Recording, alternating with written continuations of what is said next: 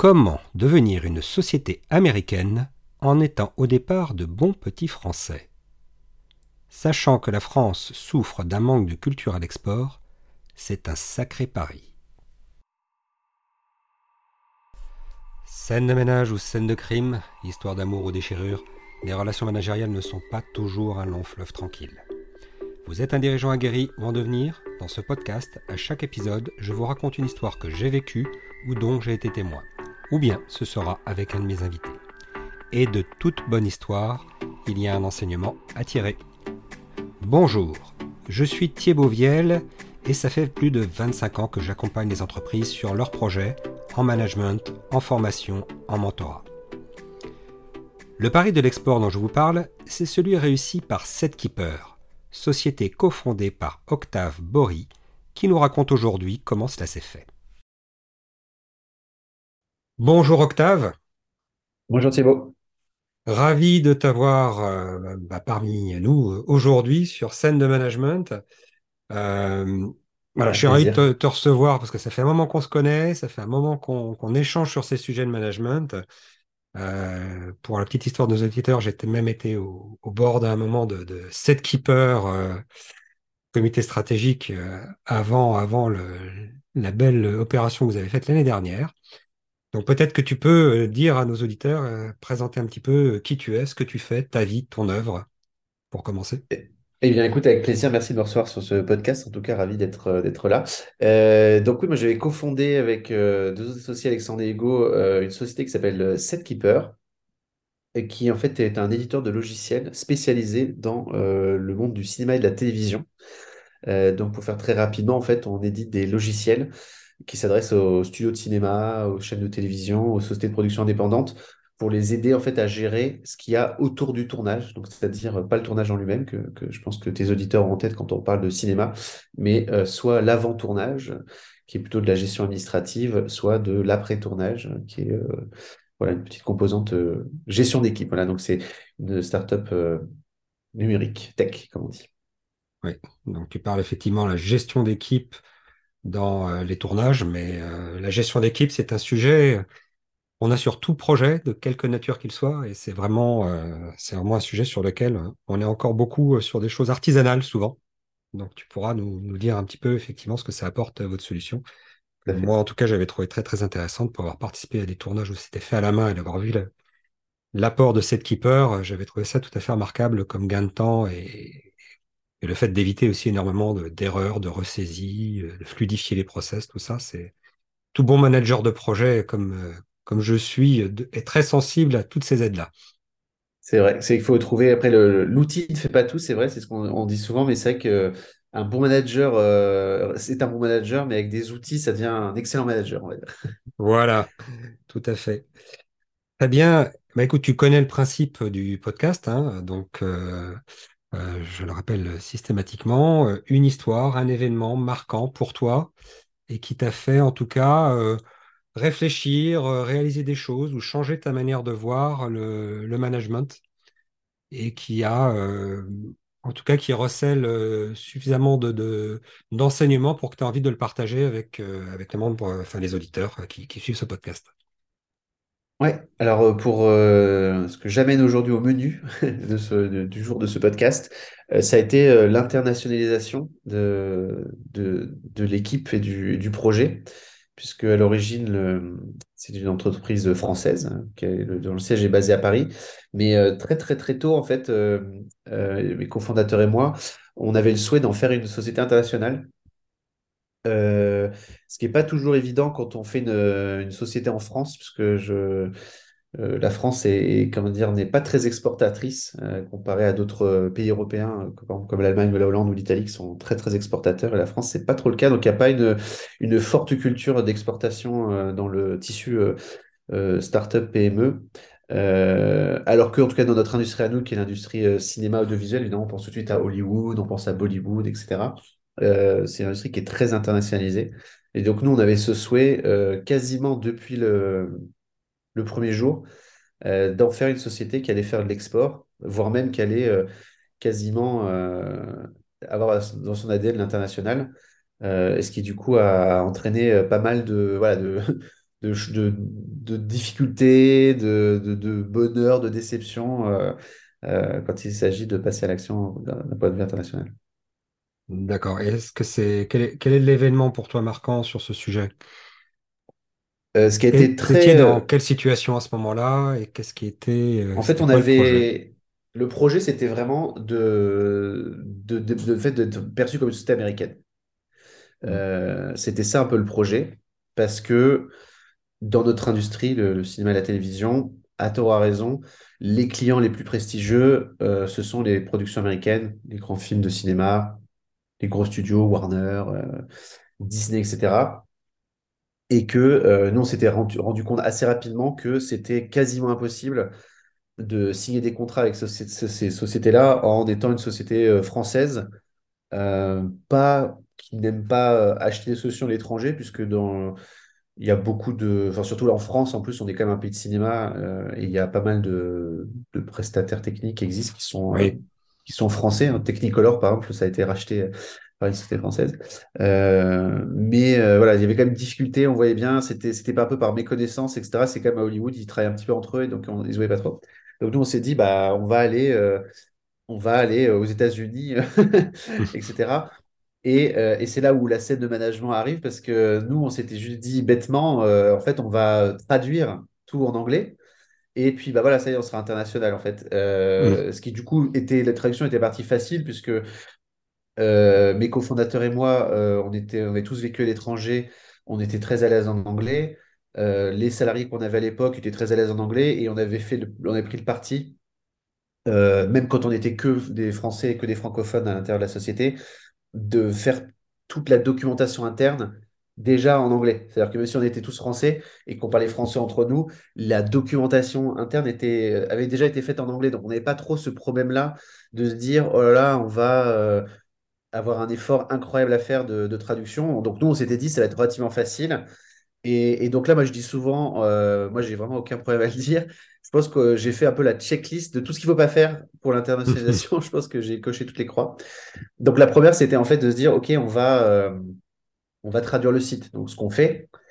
Et, et Mhm. sauf qu'en fait, la réalité, c'est pas tant une traduction qu'il faut faire quand on va. Alors moi, je vais parler beaucoup du marché américain, mais c'est vrai sur euh, la plupart des marchés euh, quand on va à l'international. En fait, là où on je m'en étais pas rendu compte, c'est qu'il fallait faire une adaptation de plein de process et de produits. C'est-à-dire que ça, aller aux États-Unis, c'était pas uniquement juste euh, traduire. Euh, mais c'était vraiment changer le produit. Donc, on a dû faire, en fait, donc on s'en a aperçu euh, plus tard, en fait, qu'il fallait vraiment comment, opérer des modifications sur le produit mais comment c'est venu ça? Comment c'est dans vos contacts avec les clients, dans le fait de, de les échanges que vous avez eu avec eux, eux, ou le fait qu'à un moment donné, on vous a dit, bah, vous êtes qui? Enfin, c'était quoi cet événement déclencheur qui vous a fait vous rendre compte que vous aviez traduit votre site, mais ça suffisait pas? Il n'y avait pas du tout de traction commerciale. D'accord. Absolument zéro traction commerciale. Euh, on avait les prises de contact. On- au contraire, ça a été, euh, on avait relativement, les Américains, en tout cas, ont la prise de contact commercial relativement facile. Oui. Donc, on avait des rendez-vous, mais ça ne débouchait sur aucun chiffre d'affaires, aucun contrat, euh, rien du tout. Donc, malgré les rendez-vous, il y avait quelque chose qui, qui leur paraissait suspect, quoi. C'est ça. En fait, c'est pas que ça leur paraissait suspect, c'est qu'en fait, ça leur parlait pas. Et nous, on comprenait pas. En fait, on leur on disait quelque chose que nous, on vendait en France. Et euh, en fait, je pense que ça tiquait pas. euh, en fait, on s'était pas aperçu que euh, ça ne tiquait pas. Et donc, on a fait ça pendant un an. Et sauf qu'au bout d'un moment, on constatait juste qu'on faisait aucune vente. Et les gens nous disaient, en plus, euh, il y a un peu un décalage culturel. Donc, évidemment, ils nous disaient, euh, ah oui, c'est génial, super, euh, trop bien. Donc, nous, on se disait, ah, c'est vraiment super, trop bien. Alors qu'en fait, quand un Américain dit c'est génial, ça veut juste dire que, que c'est voilà, c'est juste OK. Et donc, en fait, ouais, on a, on a, on a eu une prise de conscience en se disant, bah, qu'est-ce qu'est-ce que, qu'est-ce qu'on fait pas bien? Et, et du coup, on a effectivement demandé à nos clients, enfin, du coup, pas à nos clients, parce que c'était pas des clients, mais on a demandé aux utilisateurs, bah, où est-ce qu'il y a de la valeur, en fait? Euh, nous, on apporte ça. Clairement, on fait pas de business ensemble. Euh, est-ce que c'est parce qu'on tire à côté de la cible? Quelle est la valeur pour vous? Et c'est là, en, amorçant ces discussions-là, en vraiment revenant aux fondamentaux, donc en revenant en fait aux vrais besoins clients et en partant pas nous. Donc l'erreur qu'on a faite, la première erreur, c'était de partir de notre solution en se disant on va garder la même solution et on va euh, changer le packaging, on va changer la langue, on va changer le, voilà, la façon dont on parle, changer les marques, etc. Mais le produit reste le même. Et donc, en fait, on a fait l'erreur de partir à nous de notre produit. Donc, en fait, de parler de nous et pas écouter le client, finalement. Ce qui était, du coup, ce qui était assez paradoxal, parce que ce n'est Mm. pas du tout ce qu'on faisait en France. Et en France, on était assez à l'écoute. Mais on n'a pas fait ça aux États-Unis. Et donc, après, euh, je dirais euh, presque un an, on a vraiment reparti de, de feuilles blanches en disant, en allant voir les clients, en demandant, bah, voilà, quel est- quels sont vos besoins, pourquoi, qu'est-ce que vous utilisez actuellement, pourquoi est-ce que, euh, on ne fait pas affaire ensemble? Et c'est là, en les, écou- oui, c'était en train de dire en gros que le, le client euh, américain, pardon, n'a rien à voir avec le client français sur ses attentes, sur ses besoins, et que même s'il nous ressemble beaucoup, j'avais quelqu'un qui m'était très proche à un moment qui disait, quand tu t'adresses à un Américain, il te ressemble énormément, mais il faut que tu imagines qu'il a des antennes et qu'il est, un petit bonhomme vert parce qu'il pense pas du tout comme toi. Ça- C'est un peu ça, c'est un peu ça. En fait, c'était que là, pour euh, sans rentrer trop je- dans le détail de, purement de l'industrie, mais euh, on s'est aperçu en fait que se ressemblent de l'extérieur, Mhm. comme tu dis, mais que la valeur perçue euh, en France et de manière un peu générale en Europe, c'est la valeur artistique d'un film ou d'une série. Mhm. Donc, ce qui est la valeur qui était perçue dans notre logiciel, c'était les aider à faire des choix artistiques.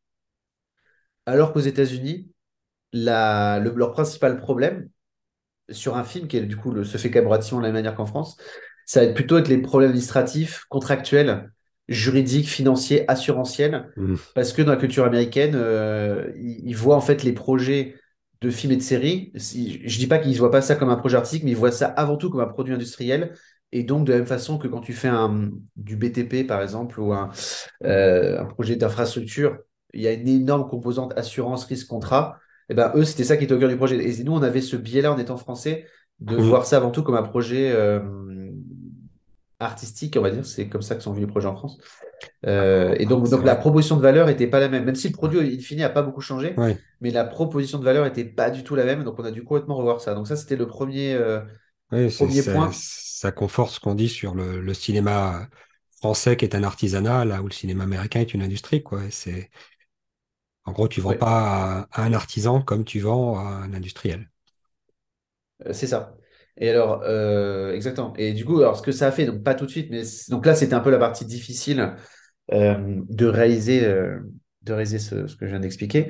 Mais avec le temps, donc là, si on fast forward dans le temps, plusieurs années après, au final, cette approche américaine nous, nous a beaucoup plu parce qu'en réalité, c'est quand même beaucoup plus facile de vendre à des clients qui ont une approche plus industrielle, plus orientée process, que vendre à des clients qui ont une vision artistique des choses, puisque l'artistique, c'est très subjectif. C'est-à-dire que nous, ça, Oui. quand on vendait à des Européens, il y en a un, il va dire, bah voilà, moi je veux que ce soit bleu, rouge, vert, peu importe. Enfin, voilà, du coup, personne n'a raison, c'était purement artistique et subjectif.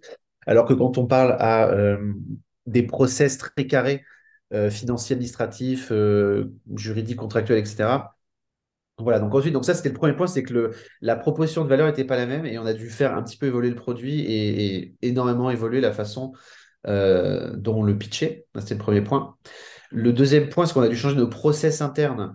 C'est-à-dire que comme, euh, comme je disais juste avant, euh, puisque la valeur perçue était sur le process, euh, en fait, il a fallu que nous-mêmes en interne, on consolide nos process, c'est-à-dire qu'on passe à de la signature électronique, qu'on fasse, qu'on monte en compétence sur les audits, audits financiers, audits techniques, audits juridiques, euh, que ce que les clients français ne font pas du tout, même quand on travaille avec Mm. des, des très grosses structures européennes, c'est rarissime qu'on fasse ce genre de choses-là, alors qu'aux États-Unis, même une petite structure va faire ce genre de choses-là. Donc nous, en interne, on a dû monter en compétence euh, et former les salariés pour que notamment les commerciaux puissent euh, pas forcément faire tout le process, mais être capable de comprendre les différents, les différentes étapes et puis s'accompagner les clients. Donc ça, c'était le deuxième point qui a été très important et ce qui a fait vraiment monter en compétence l'entreprise et donc qui a été très bénéfique, bénéfique sur le long terme en réalité.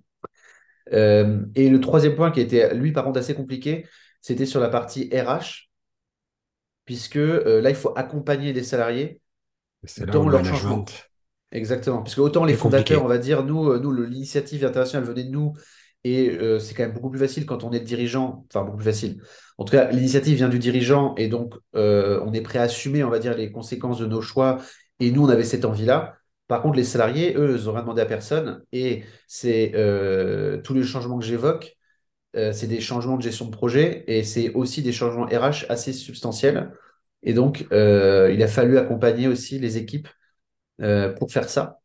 Euh, et ça, c'était un peu un point un peu, un peu, un Est-ce que peu, un est-ce que tu as un exemple combinaisons. un peu précis de changement RH impliqué par ça, euh, sur les, les recrutements, sur euh, Alors voilà, les euh, oui, alors bah, oui, voilà, alors, je peux en t'en citer euh, trois par exemple. Euh, le premier point, ça a été effectivement, on a dû recruter des Américains. Mhm.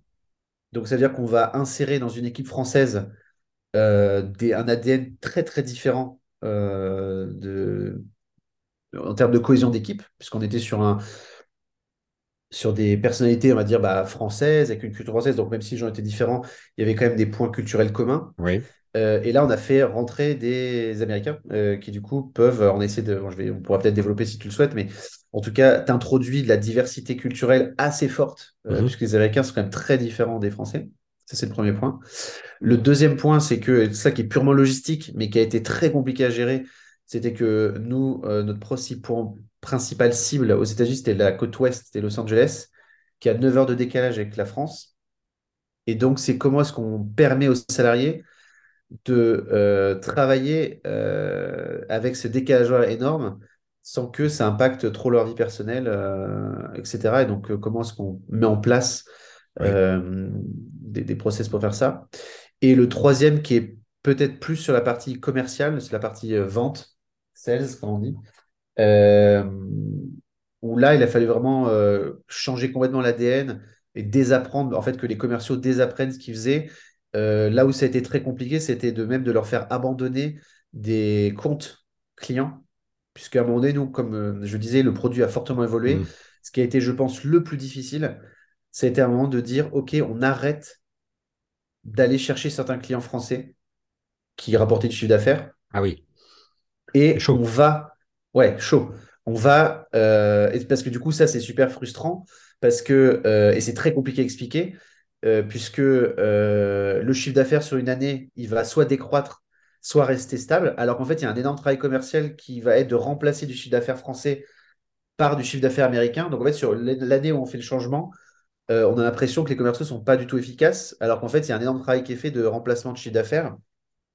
Euh, et donc ça, c'est pas évident, notamment pour les commerciaux qui ont des bonus Oui. euh, indexés sur leur vente. Pas évident à faire.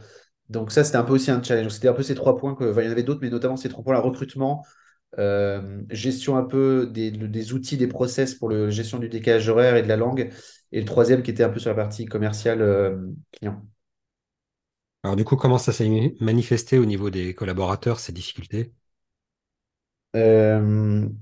À, à quel niveau tu l'as discuté? Est-ce qu'il y a eu des récriminations, des, euh, des départs? Est-ce qu'il y a eu euh, euh, des difficultés spécifiques de, savoir-faire? nous, on l'a présenté de manière assez, assez positive en disant que Mhm. que quand même le fait d'être avec les États-Unis, la Californie, etc., c'était quand même super positif, ça leur permet de, voilà, de, de monter en compétences. Moi, ce que j'ai mis en place, c'est que j'ai mis pour tous les salariés qui le souhaitaient ou ceux pour lesquels j'avais des doutes sur leur niveau d'anglais, euh, on leur a payé des formations en, euh, en anglais, des Mhm. formations euh, certifiantes au cours du soir.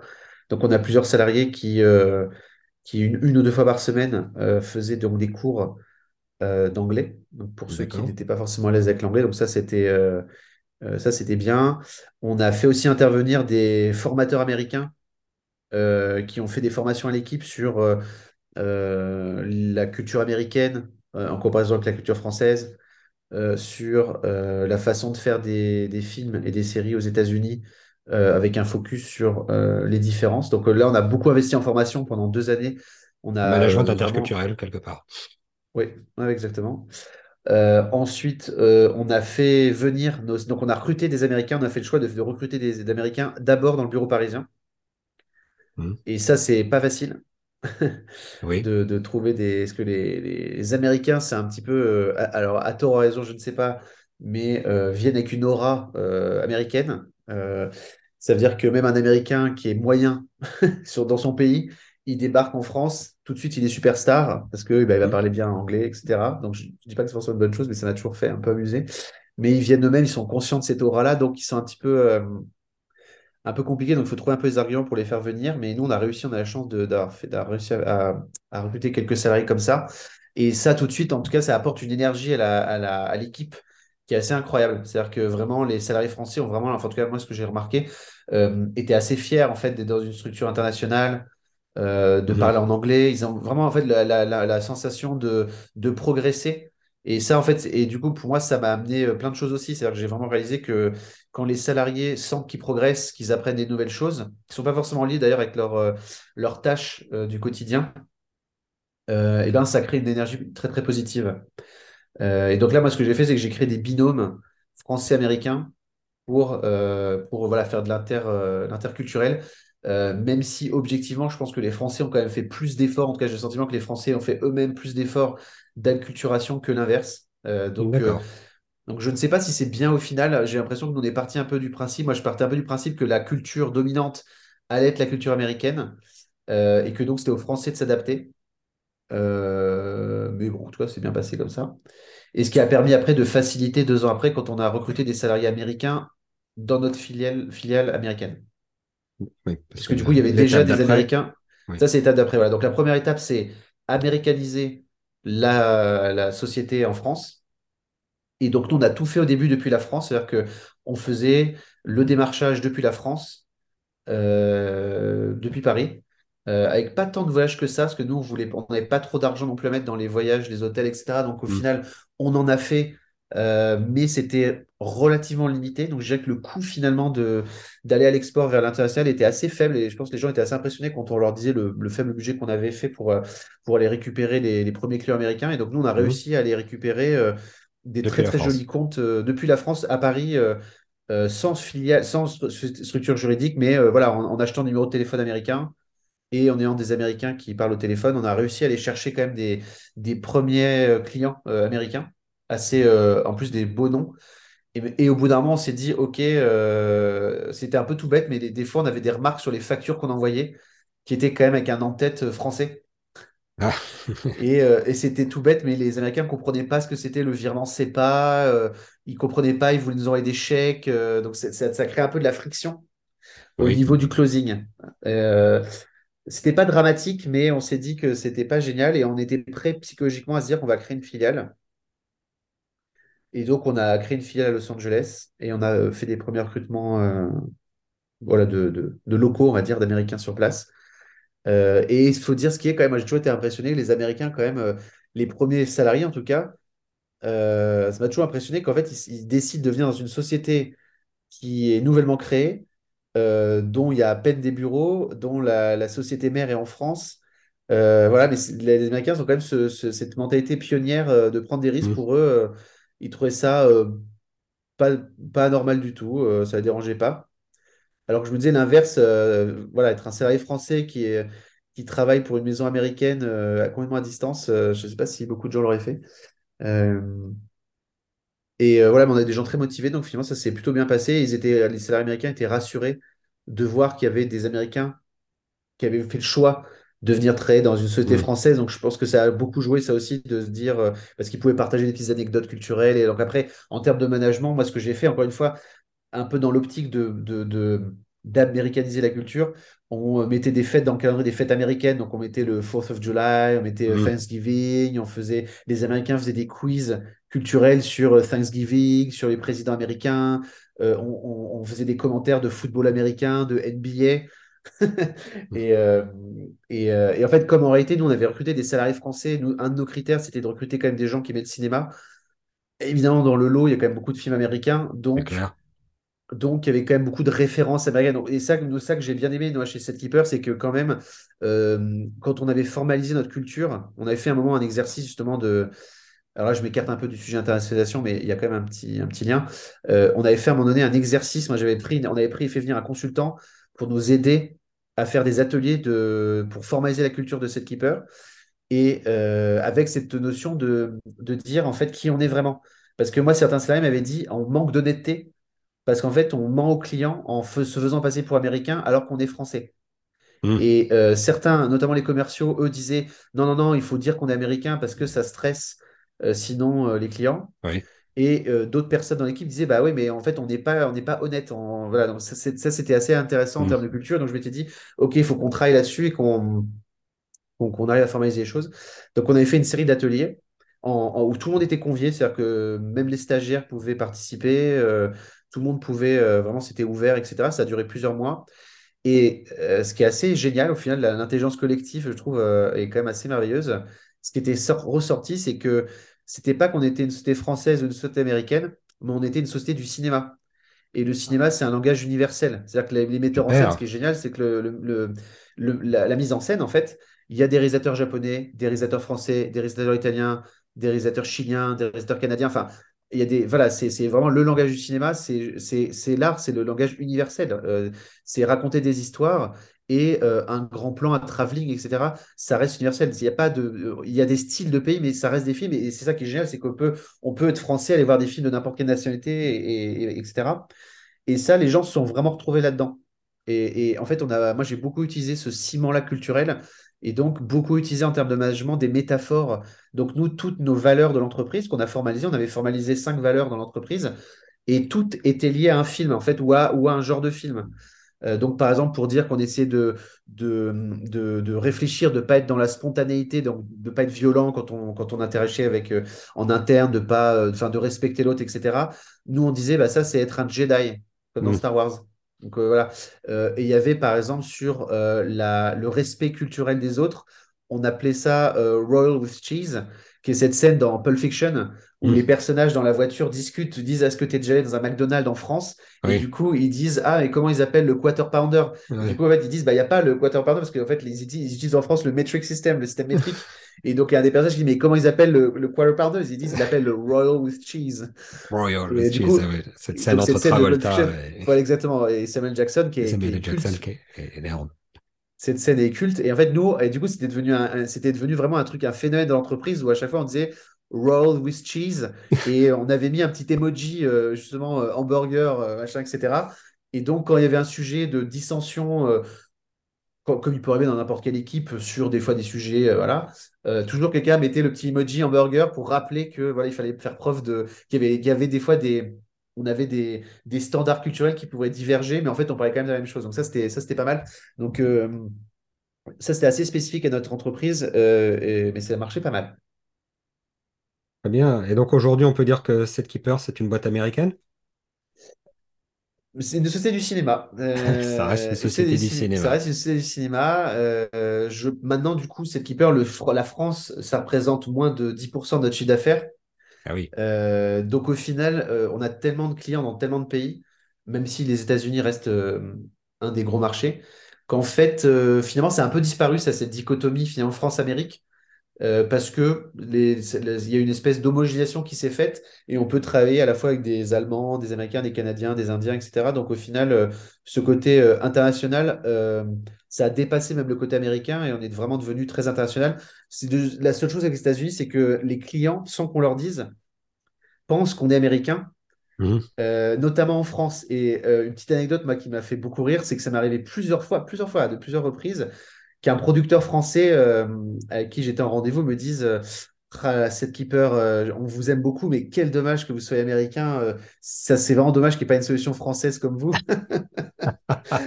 Et ça, ça m'est arrivé plusieurs fois. Ça, à chaque fois, on leur dit, mais on leur dit, vous savez, c'est une société française, la maison mère, et ils disent, mais non, c'est pas possible. on leur dit, si, si, si, si. Et donc, euh, ça, c'est assez drôle. Donc, même des clients avec qui on travaille depuis longtemps, je me suis aperçu une fois que même des clients avec qui on a fait plusieurs, plusieurs projets pensent qu'on est américain. Donc, euh, certains dans l'équipe voient ça comme un succès, euh, d'autres euh, disent, voilà, c'est. quel retournement de, de ouais, situation. très, très drôle. ouais. Et même, ça m'est arrivé une fois, même aussi une fois au CNC, qui est le, le Centre national du cinéma, qui, est, qui, qui, qui distribue des fois des aides, des subventions pour certains projets quand ils appellent à projet. Et une fois, ça m'est arrivé d'avoir un- un- une personne au CNC euh, qui m'a dit Ah, bah oui, cette keeper, vous, par contre, ça va pas être possible, vous n'êtes pas éligible parce que comme vous êtes américain, c'est c'est réservé aux sociétés européennes. Et du coup, pareil, je lui ai expliqué quand il ne me croyait pas. Je lui disais Mais si, si, on est européen. Et il me disait Mais non, vous n'êtes pas européen, vous êtes américain. Je lui ai dit Si, regardez, on a un cabis français. C'est marrant. Ouais, ouais, c'est, c'est Be- belle histoire en tout cas, et se retrouver autour des, des valeurs du cinéma et en disant finalement, on est une société du cinéma avant tout, ça c'est un- une belle, euh, une belle morale, j'ai envie de dire. Euh, superbe, bravo. Et quel, quel enseignement t'en tires et que tu voudrais partager avec nos auditeurs, justement? Eh bien, alors ça, ça va peut-être un peu être tarte à la crème, mais je le pense euh, vraiment. C'est que euh, nous, ce qui nous a permis cette euh, internationalisation, c'était la diversité dans l'équipe. Ça veut dire, à partir du moment où on s'est dit, OK, on va essayer de diversifier au maximum les profils dans l'équipe. Donc, bah, faire rentrer en fait des, cultures différentes. Et ça, ça a vraiment enrichi parce que c'est vrai que nous, cette équipe, on était vraiment typique de la start-up française parisienne on sortait tous des mêmes écoles, c'est-à-dire que les commerciaux sortaient un peu tous des mêmes écoles de commerce, les ingénieurs sortaient tous des mêmes écoles d'ingénieurs. On était tous soit parisiens, soit d'origine de province, mais vivant à Paris. Enfin, en gros, un mmh. peu tous un peu similaires. Le même microcosme. Euh, le même microcosme, exactement. Et là, bah, toi, tu connais ça, Thibaut, mais l'écosystème, en plus, startup up français était, en tout cas, nous, quand on a commencé, était assez petit. Il reste encore petit, mais il était vraiment très petit à l'époque quand on a commencé. Euh, alors qu'en fait, le monde est très vaste euh, et que le marché américain, en fait, est même plusieurs marchés. Donc, le fait de faire rentrer des nouvelles personnes dans l'équipe, ça, c'était génial. Donc, au début, faire entrer des Américains. Et après, ça, ça a fait un peu boule de neige. C'est-à-dire que quand des candidats voient que. Euh, parce qu'au début, les premiers candidats américains, je me rappelle, ils disaient il y a qui dans l'équipe? Et ils demandaient est-ce qu'il y a que des Français? Et donc, à partir du moment où il y a un Américain, les prochains candidats, ils sont plus rassurés. Et donc après, ça permet même à d'autres nationalités de, d'éventuellement, euh, voilà. Et nous, on avait, on avait une politique même de soutenir cela en sponsorisant les visas. C'est-à-dire que nous, on a un Allemand, on a un Turc, etc. Donc nous, on va, alors, sauf si c'est euh, trop compliqué, évidemment, mais nous, on, vraiment, on disait aux candidats, voilà, nous, si vous avez vraiment un super profil, on vous sponsorise votre visa, il n'y a aucun problème. Et nous, on a encore des Américains euh, en France qui, je pense que ça crée une énorme fidélité à l'entreprise aussi. Parce que nous, il y en a certains, on a vraiment dû se battre avec la préfecture de police pour avoir le titre de séjour, euh, des fois, ça a mis des mois et des mois et des mois à qu'il l'ait. Ils étaient vraiment en stress. Ils venaient pleurer dans mon bureau en disant Je ne sais pas si je vais être euh, renvoyé aux États-Unis, etc. Donc, nous, moi, j'ai fait des courriers à la préfecture, on les a soutenus, fait des lettres, euh, donné des documents pour qu'ils arrivent à trouver un appartement en Ile-de-France, etc.